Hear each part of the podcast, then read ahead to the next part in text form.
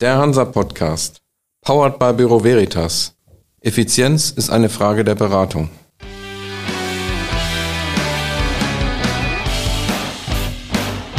Der Hansa Podcast.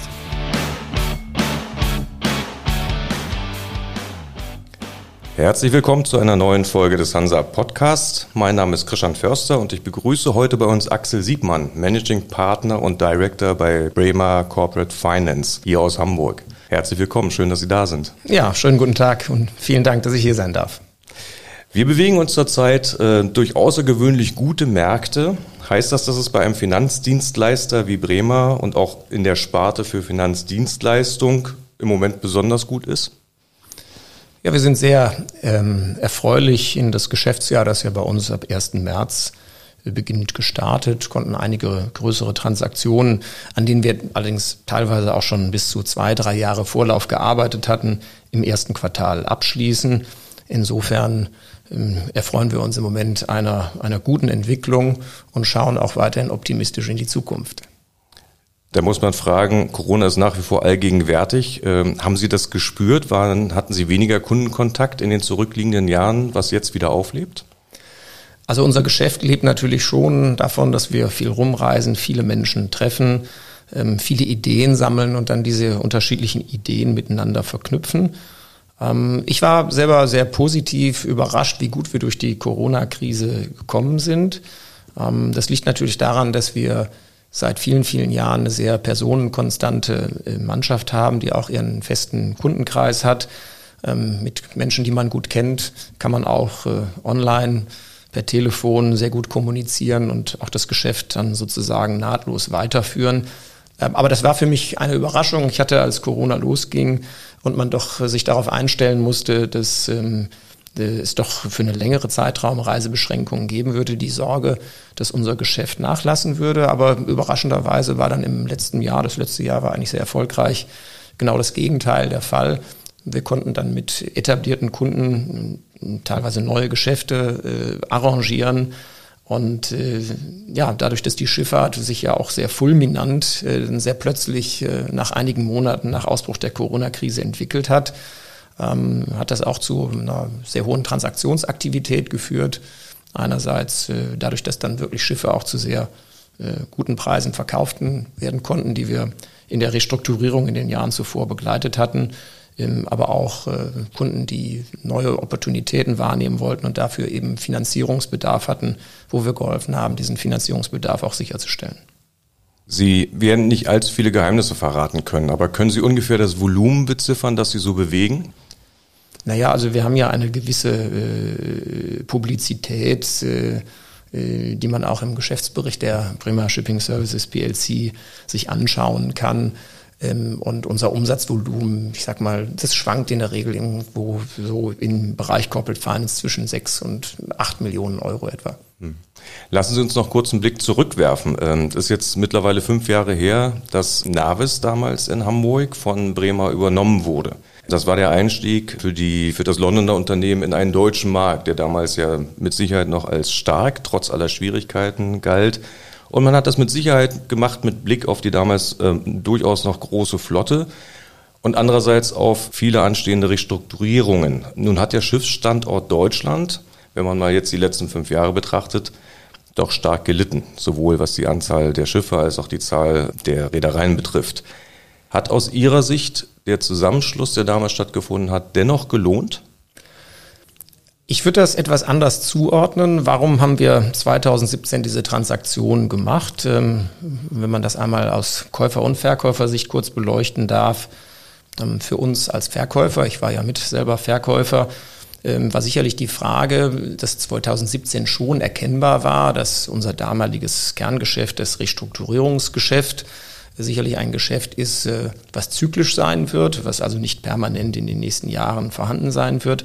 Auf der anderen Seite hatten wir auch damals schon im äh, sehr umfangreichen Maße Fremdfinanzierung, Eigenkapitalfinanzierung vermittelt, beraten, waren im Bereich Mergers and Acquisition, Darlehensportfolio-Transaktionen tätig, also sehr, sehr breit aufgestellt.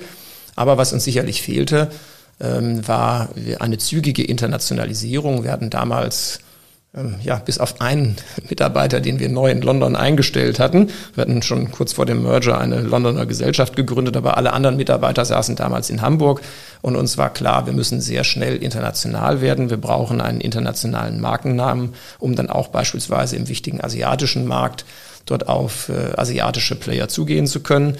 Also für uns äh, war das wirklich eine Frage, wie kann man das schnellstmöglich darstellen, wie macht man das erfolgreich. Insofern fanden wir das sehr interessant, dass wir mit Bremer eben einen Markennamen hatten, der international sehr gut aufgestellt war, international bereits äh, Büros an weltweiten Standorten hatte, wo wir uns quasi dazusetzen konnten. Ähm, aus Käufersicht muss man sagen, auch Bremer war sehr wohl bewusst 2017, dass das Restrukturierungsgeschäft sicherlich äh, ein Geschäft ist, was sich reduzieren würde. Allerdings ähm, war auch da eben die Sicht, dass eben doch äh, als einer der weltweit größten Schiffsmakler ein Transaktionsvolumen generiert wird, begleitet wird, was auch regelmäßig Finanzierungsfragestellungen ähm, auslöst. Und Bremer hatte halt in dem Bereich keine eigene Abteilung, so dass man sagen muss, das hat dann schon viel Sinn gemacht, ähm, dass man sich dort zusammengetan hat. Und dann war auch Teil des 2017 äh, Übernahmeplans eben dass wir uns eben zügig internationalisieren würden. Und das ist uns ja auch ganz gut gelungen. Wir haben ja heute äh, eine Mannschaft von vier Personen in London sitzen, die dort unser Makler mit unterstützt. Wir haben drei Personen in Singapur. Ähm, wir haben immer mal wieder jemanden temporär aus dem Team, der in unserem Athener-Büro äh, mitsitzt. Das werden wir wahrscheinlich auch ausbauen in den nächsten Monaten oder Jahren. Und wir schauen uns auch äh, New York nochmal an weil es sich doch eben als vorteilhaft erweist, äh, dass man vielleicht in den Zeitzonen auch präsent ist. Bremer ist ja in, in den USA vertreten. Und ähm, wir haben historisch sehr viel mit äh, Kunden in New York, teilweise in Miami zusammengearbeitet und ähm, überlegen dann auch, ob es dann jetzt angesichts der doch äh, breit aufgestellten Geschäftsbeziehungen sich dann auch lohnt, mit jemandem vor Ort im Markt tätig zu sein. Aber lassen Sie sich da mal überraschen. Wir sind gespannt. Aber wie viel äh, Navis, wie viel Hamburg steckt denn jetzt noch in Ihnen? Also wir sind, äh, muss man sagen, das ist das Erfreuliche. Wir sind hier von der Kernmannschaft jetzt seit, ich möchte sagen, fast nahezu zehn Jahren personenkonstant. Ich glaube, das zeichnet uns auch aus, auch gegenüber unseren Kunden. Da gibt es nicht permanent neue Menschen, von denen man nicht weiß, was sie können. Wir haben hier eine tolle Truppe die wie gesagt in der Kombination jetzt seit vielen, vielen Jahren zusammenarbeitet. Hamburg ist für uns immer noch sozusagen im Bereich Corporate Finance der Hauptstandort. Da sitzt auch äh, die Verwaltung des Geschäfts und aber auch die meisten Professionals. Also wir haben insgesamt äh, von den 20 Corporate Finance Mitarbeitern sitzen immer noch 13 in Hamburg. Ich prognostiziere allerdings mal, wenn man noch mal fünf Jahre vorausschaut, dass sich die Gewichte da weiter äh, in den internationalen Bereich etwas verschieben werden ja, hoffentlich werden wir genau diese 13 Mitarbeiter hier noch haben ähm, und im Ausland weiter wachsen. Aber ich vermute mal, da wird sich der Fokus noch etwas stärker ins Ausland verlagern, sodass wir dann irgendwann etwas ausgewogener sind. Weil andere Standorte an Bedeutung gewinnen, während der hiesige verliert, deswegen?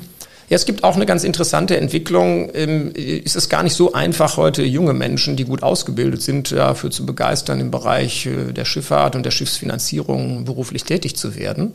Das ist beispielsweise in Athen viel einfacher. Da gibt's äh, eine sehr große, ja, ich sag mal Neudeutsch Community, äh, die eben die feste Vorstellung hat, dass sie die nächsten 30 Jahre im Bereich äh, Schifffahrt arbeiten möchten. Von daher, wenn man sich interessiert, Absolventen, die gut ausgebildet sind, die auch schon Kenntnisse im Bereich Schifffahrt aus der Ausbildung mitbringen, dann findet man die eben zum Beispiel in Athen sehr viel einfacher als in Hamburg, wo das leider etwas aus der Mode gekommen ist, weil ja auch viele Jahre die Schifffahrt äh, in der Presse eben äh, ja, nicht besondere Erfolgsmeldungen hervorgebracht hat. Äh, das hat sich jetzt erst wieder, ich sag mal, seit anderthalb, zwei Jahren geändert, aber es hat schon dafür äh, zugeführt, dass eben gute Absolventen äh, heute äh, wesentlich weniger auf uns zukommen. Ähm, das ist vielleicht auch eine Entwicklung des gesamtdeutschen Arbeitsmarkts. Das trifft ja auch andere Branchen. Aber es wird schon auch dazu führen, dass wir darüber nachdenken, den Standort Athen zu stärken, einfach um Zugang zu qualifiziertem Personal zu haben. Denn ähm, das Wichtigste ist bei uns das Humankapital. Äh, außer Computern haben wir ja sonst kein Kapital. Und äh, insofern muss man sich intensiv damit beschäftigen, wo bekommt man eigentlich äh, den Nachwuchs her, ähm, um das auch in den nächsten zehn Jahren erfolgreich gestalten zu können. Die Märkte klangen ja schon an. Bei den Kunden klingelt es in der Kasse, wenn man das etwas flapsig sagen darf. Äh, Corporate Finance beschreibt ein größeres äh, Portfolio. Woraus resultiert denn im Moment ähm, die größte Nachfrage seitens Ihrer Kunden? Also es war noch nie so diversifiziert ähm, wie zum jetzigen Zeitpunkt. Wir haben noch äh, nachlaufend in einigen Märkten, beispielsweise Offshore, immer noch Restrukturierungsprojekte, die wir begleiten. Auch im Kreuzfahrtbereich sind wir noch in Restrukturierungssituationen mit engagiert. Das ist unser altes historisches Kerngeschäft. Wir vermitteln im Moment sehr viele Fremdfinanzierungen an insbesondere mittelständische Reedereien, an kleinere Reedereien, die eben nicht so etablierte Banken oder Kapitalgeberbeziehungen haben und dort auch es eben schätzen, dass man eben die Fremdfinanzierung für sie noch optimieren kann, was die Konditionen angeht. Ähm, wir arbeiten an äh, Zusammenschlüssen Private Placements, sind im Bereich Mergers and Acquisition tätig. Ähm, und äh, wir unterstützen ja auch unsere Schiffsmakler bei Leihtransaktionen, also ganz normalen S&P-Transaktionen. Insbesondere im Containerbereich waren wir in den letzten zwölf Monaten da sehr, sehr erfolgreich, äh, weil wir natürlich hier in Hamburg da auch vielleicht einen kleinen Standortvorteil haben. Hamburg ist doch, glaube ich, in der Containerschifffahrt immer noch ein ganz, ganz wichtiger weltweiter Standort. Da hatten wir sehr viele etablierte Kundenbeziehungen, die wir auch dazu nutzen konnten, um dann ähm, insbesondere an äh, größere Linien dort sehr zahlreiche Schiffe verkaufen zu können. Aber wir reden dann in erster Linie über Second-Hand-Tonnage oder reden wir durchaus auch über Neubauten? Also unser Geschäft ist dort im Moment, muss ich sagen, sehr Second-Hand-lastig. Äh, unsere Neubauabteilungen in, in, in London und in Asien sind natürlich äh, im Bereich Neubauten aktiv. Ähm, wobei es dort eine Ausnahme gibt. Wir schauen durchaus mit einem Cluster, was ja in Deutschland sehr stark ist, das ist der Bereich MPP. Ähm, da schauen wir auch gemeinsam mit Kunden auf Neubauten. Ähm, äh, also für uns auch, muss man sagen, durchaus eine sehr instante Konstellation, wo wir auch den Standort Hamburg und äh, eben sehr froh sind, dass wir ihn haben, denn für mich ist dieses MPP-Cluster doch äh, noch, muss man sagen, in Deutschland äh, weltweit führend angesiedelt. Also wir müssen auch nicht keinen Abgesang auf den deutschen Markt anstimmen. Nein, überhaupt nicht. Also ich äh, sehe auch den deutschen Markt sehr, sehr positiv. Es gibt sehr, sehr viele erfolgreiche Reedereien, auch sehr viel kapitalstarke Reedereien. Ähm, natürlich ist das nicht vergleichbar mit dem Boom, äh, den der KG-Markt äh, temporär dem deutschen Markt äh, beschert hat. Aber ich glaube, Deutschland braucht sich da nicht verstecken, was äh, die Professionalität im Reedereiwesen und, und auch den Erfolg angeht. Könnte man denn sagen, dass Sie ein bisschen äh, in die Lücke gestoßen sind und auch versuchen, die auszufüllen, die entstanden ist durch den Rückzug der traditionellen klassischen schiffsfinanzierenden Banken, dass sie, dass sozusagen Vermittlungsleistung mehr gebraucht wird als früher? Ja, das würde ich schon äh, so unterschreiben. Es ist natürlich äh, so, dass das zunächst mal äh, musste da aus der Not eine Tugend gemacht werden, denn wir haben ja die Firma Navis Corporate Finance 2009 gegründet in einer Zeit, äh, wo ja alle alten Finanzierungen auf den Prüfstand gestellt werden mussten ähm, und äh, dort händeringend und ja auch teilweise sehr komplizierte Refinanzierungen implementiert werden mussten. Ähm, das setzt sich jetzt in einem positiven Marktumfeld im gewissen Maße schon fort, denn ähm, wenngleich wir auch immer noch aktive deutsche Banken haben, ist natürlich das Volumen, was jetzt von deutschen Banken kommt, äh, schon geringer.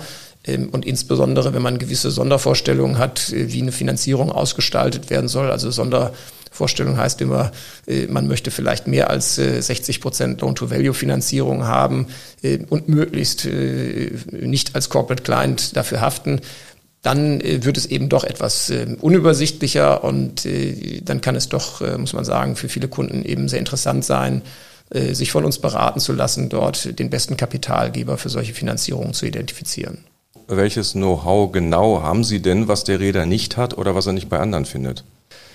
Also zunächst mal ist es natürlich unsere tägliche Arbeit, immer genau zu schauen, wer bietet am Markt gerade auf der Finanzierungsseite was an, wer sind die Newcomer ähm, und dort wirklich einen vollständigen Marktüberblick zu haben. Das können einige kleinere mittelständische Reedereien vielleicht äh, so nicht leisten, weil dort der CFO oder der kaufmännische Geschäftsführer ja im Tagesgeschäft auch noch sehr umfangreiche andere Aufgaben übernimmt. Was allerdings auch noch hinzukommt, und ich finde, das äh, sollte man nicht unterschätzen, wir haben natürlich jetzt in den letzten 13 Jahren sehr viel Erfahrung sammeln können, wie verhalten sich eigentlich die unterschiedlichen Kapitalgeber in Krisensituationen.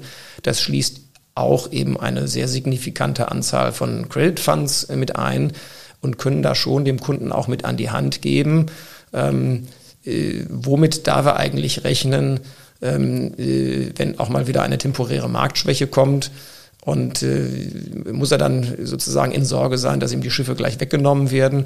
Oder hat es dann mit Institutionen zu tun, die durchaus eben auch konstruktiv äh, Kunden durch eine Krisensituation begleiten können? Das Wissen ist bei uns im Team sehr ausgeprägt vorhanden. Ähm, auch das Wissen, äh, was in Dokumentationen, die ja zunehmend kompliziert werden, eigentlich äh, marktüblich ist, was marktunüblich ist, was kann man wegverhandeln, was kann man nicht wegverhandeln. Und ich glaube, das ist schon eine Stärke neben äh, der Tatsache, dass wir natürlich mittlerweile sehr international aufgestellt sind ähm, und gerade aus dem asiatischen Markt im Moment sehr interessante Finanzierungsangebote kommen, die man in Europa teilweise derzeit nicht findet. Nochmal ein Blick auf die Märkte. Wo spielt denn im Moment die Musik, sowohl geografisch als auch äh, darauf, in welchen Segmenten vielleicht äh, besonders viel Aktivität entfaltet wird? Also im letzten Jahr muss man sagen, war es äh, immer noch einige große Restrukturierungsprojekte, die wir begleitet haben und äh, sehr viel Umsatz im Bereich Container, aber auch ähm, MPP. Ähm, derzeit. Äh, Dann in Deutschland oder? Ähm, nein, das äh, muss man sagen, das äh, ist mittlerweile sehr international aufgestellt. Ich, wir haben auch nicht diese starke Bürotrennung. Das Hamburger Büro arbeitet daran, das singapurianische Büro arbeitet daran. Ähm, da findet ein sehr intensiver Austausch statt. Die Kollegen sind auch alle gehalten, wirklich äh, jede Transaktion, jeden Ansatz, der kommt, im Gesamtteam darzustellen und dann wirklich zu schauen, wer hat denn wo auf der Welt die beste Lösung für den Kunden und wer hat den besten Kapitalgeber. Äh, der zu der respektiven Situation fasst. Und letztes Jahr hatten wir wirklich, muss man sagen, die erfreuliche Situation, dass sich alle Büros ähm, sehr, sehr rege und, und aktiv damit einbringen konnten, so dass man da gar nicht sagen kann, da gab es einen ganz besonderen äh, Schwerpunkt. Und ähm, auch im laufenden Jahr sieht es wieder so aus, ähm, würde ich sagen, dass uns zum Jahresende das abermals gelingt, dass man sagen kann, das sind wirklich alle Büros, die zum Erfolg äh, der Gesamtfirma beigetragen haben. Das war die geografische Betrachtung. Und was die Schifffahrtssegmente angeht, traditionell ist Deutschland stark in der Containerschifffahrt. In letzter Zeit waren einige Transaktionen ähm, zu beobachten, von deutschen Rädern auch, die in Richtung Tankersegment gehen, weil man da offensichtlich eine ganz günstige Gelegenheit sieht, äh, zum einen und zum anderen auch aus der Reaktion auf die Krise heraus sich etwas diversifizierter aufstellen will. Sehen Sie diese Trends auch? Ja, den Trend sehen wir schon. Also im Moment ist sicherlich das regste Investitionsinteresse im Tankerbereich äh, zu verzeichnen.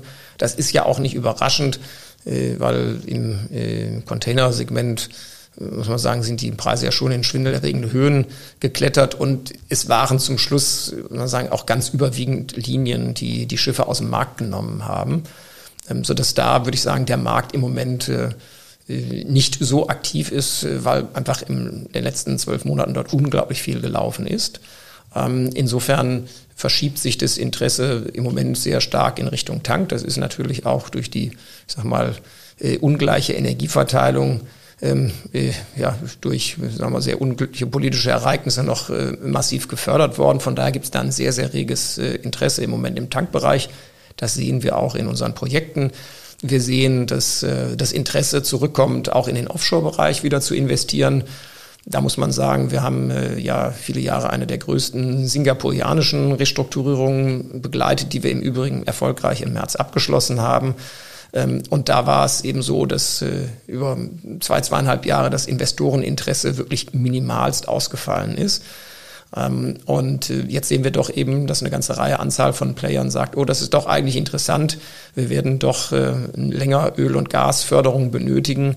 Und auch da kommt das Investitionsinteresse zurück, was dann auch für die laufenden Restrukturierungen eben hilfreich ist, weil man dann doch auch die Erwartungen der Banken, der Kapitalgeber ähm, besser erfüllen kann, als das vielleicht vor 18 Monaten noch der Fall gewesen ist. Wer ist denn am freigebigsten mit seinem Geld zurzeit, wenn man so auf die Kapitalseite guckt? Also es ist generell, muss man sagen, auf der Fremdkapitalseite viel äh, Liquidität im Markt. Es findet nur eine gewisse, ich sag mal, Ungleichverteilung äh, statt. Äh, wer bekommt eigentlich was?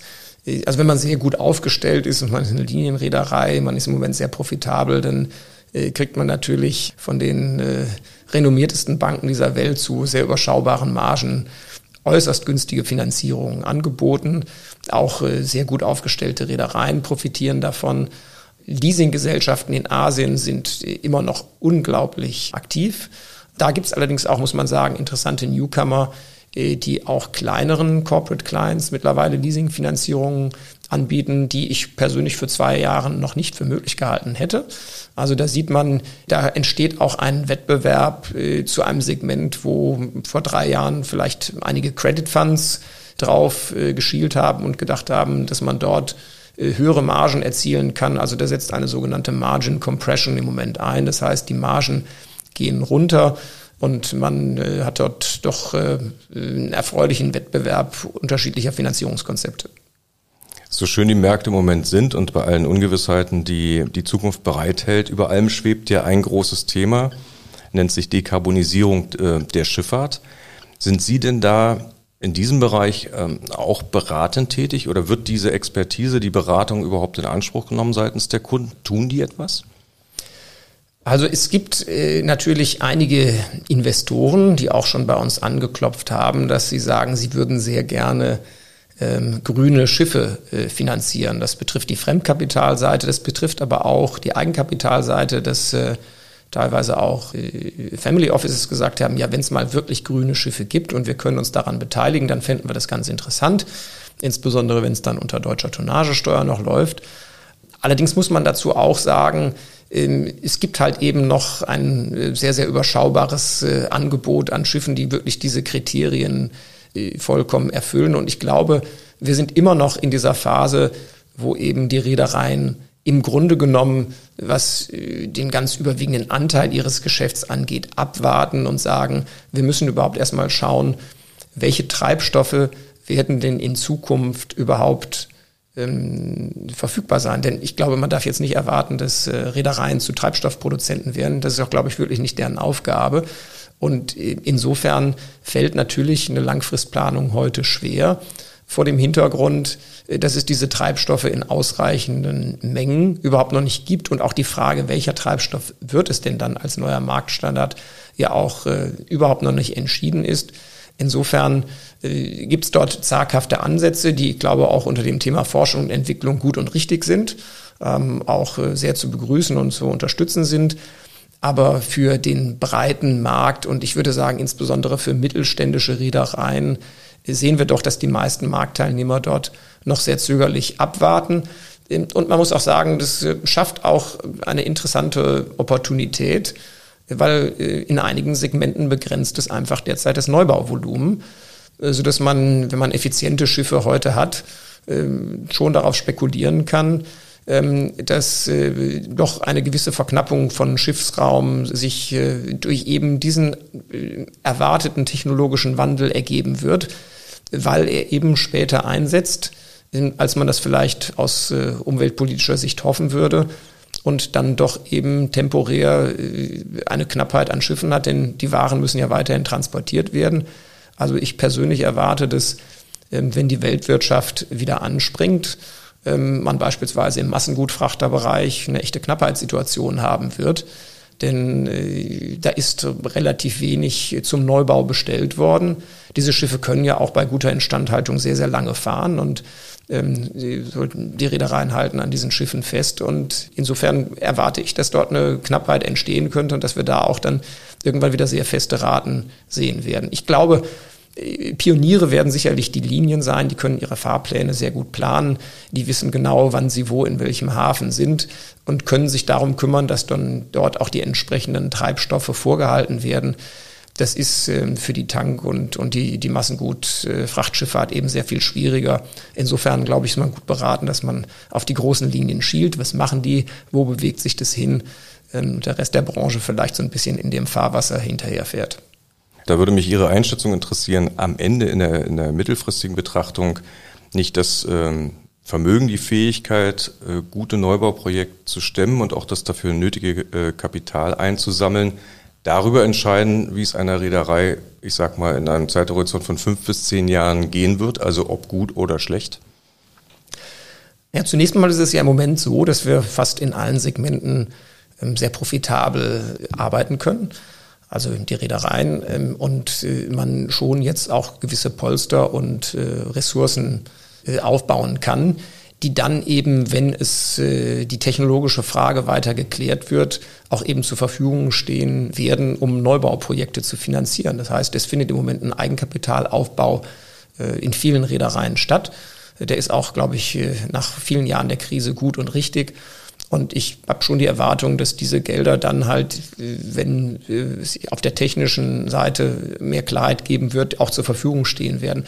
Von daher sehe ich es äh, nicht als äh, einen Engpass an, dass äh, die technologische Wende nachher an der Verfügbarkeit von Finanzierung ähm, scheitern wird. Wenn das profitable Investitionen sein werden, dann werden die gemacht werden. Es gibt so viel internationales Kapital, was äh, gute Anlage sucht. Und wenn die grünen Schiffe, wenn sie wirklich äh, machbar sind, äh, wenn sie sich auch dauerhaft rechnen, äh, dann wird das Kapital sowohl auf der Eigen- als auch auf der Fremdkapitalseite dafür zur Verfügung stehen. Und wenn man als Räder selber nicht ausreichend Eigenkapital in der Bilanz hat, wird man Partner finden, die gerne bereit sind, als Co-Investoren dort mit zu investieren. Nochmal zurück zu Ihrem Geschäft. Was glauben Sie, wo wird in absehbarer Zeit der größte Bedarf Ihres an, an Ihrem Know-how entstehen? Das äh, wird jetzt, glaube ich, sehr stark davon abhängen, wie sich die Weltwirtschaft in den nächsten zwölf Monaten entwickeln wird. Ähm, ich äh, muss sagen, ich finde es sehr schwer, eine Meinung zu entwickeln. Haben wir das, äh, die schwierigste Zeit jetzt schon hinter uns gebracht oder kommt die eigentlich erst noch? Das mag ja auch von politischen Entscheidungen, Gaskrise als ein Stichwort, dann abhängen beziehungsweise wie mit der Inflation seitens der Zentralbanken weltweit umgegangen wird, abhängen. Also ich glaube, da hat niemand äh, die, berühmte Kristallkugel, um das klar vorhersehen zu können. Ähm, wenn es äh, nicht so gut ausgehen sollte, dann äh, muss ich sagen, werden wir sicherlich sehr stark wieder im Restrukturierungsbereich tätig sein werden. Ähm, und wenn wir wirklich das äh, Schwierigste schon hinter uns gebracht haben, dann werden wir uns mit den Fragestellungen beschäftigen, wie finanziert man dann eigentlich Neuinvestitionen, es gibt nach wie vor Reedereien, die auch über Zukäufe wachsen möchten. Es gibt in der Schifffahrt, muss man sagen, insbesondere beispielsweise im griechischen Raum ein echtes äh, Nachwuchsproblem. Insofern, dass äh, viele alte griechische Räder bedauerlicherweise auch nicht äh, die Nachkommen haben, die in der Lage sind, auf gleichem Niveau die Reedereien weiter und fortzuführen.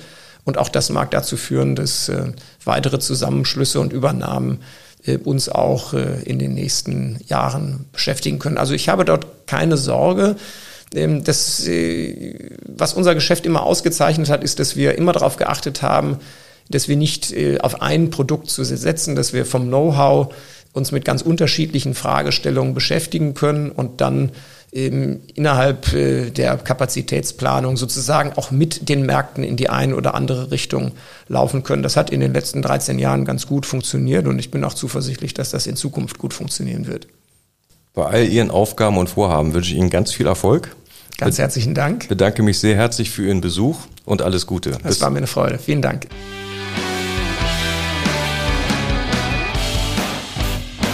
Das war für Sie der Hansa Podcast. Jetzt abonnieren und keine Folge verpassen. Alle News und Hintergründe aus der maritimen Welt aktuell auf hansa-online.de und monatlich im Hansa Magazin.